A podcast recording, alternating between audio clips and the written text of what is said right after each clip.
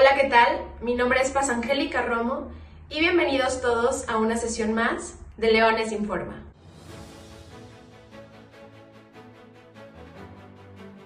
El secretario de Relaciones Exteriores informó que llegaron a México las dosis para la fase 3 de la vacuna contra el COVID-19 que realiza el laboratorio chino CanSino.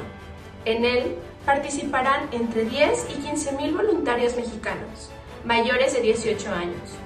La aplicación se va a llevar a cabo en 20 centros de salud distribuidos en 12 entidades de la República.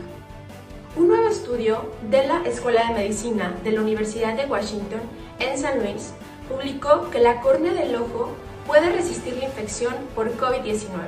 Los científicos aún tienen que determinar si otros tejidos dentro y alrededor de esta, como los conductos lagrimales y la conjuntiva, son vulnerables. Jalisco es el segundo lugar a nivel nacional con más pruebas de SARS-CoV-2 realizadas. Se han confirmado casos, los cuales fueron gracias a pruebas realizadas por medio del sistema radar, el cual es avalado por el Instituto de Diagnóstico y Referencia Epidemiológico. Según la FDA de Estados Unidos, Nostrum Laboratories Inc. retirará voluntariamente dos lotes de sus tabletas de metformina con liberación prolongada, ya que estas presentan niveles de nitrosamina por encima de los límites aceptables.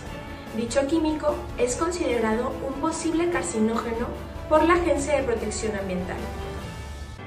Un estudio ha demostrado la efectividad de bajas dosis de radioterapia a pacientes graves con COVID-19, demostrando una recuperación hasta tres veces más rápida y un periodo de alta del hospital de 12 días, comparado con los 20 días del grupo de control que no recibió este tratamiento. Los resultados fueron tan prometedores que se están desarrollando dos estudios más grandes para comprobar estos resultados. Mi nombre es Paz Angélica Romo y esto fue todo por esta sesión.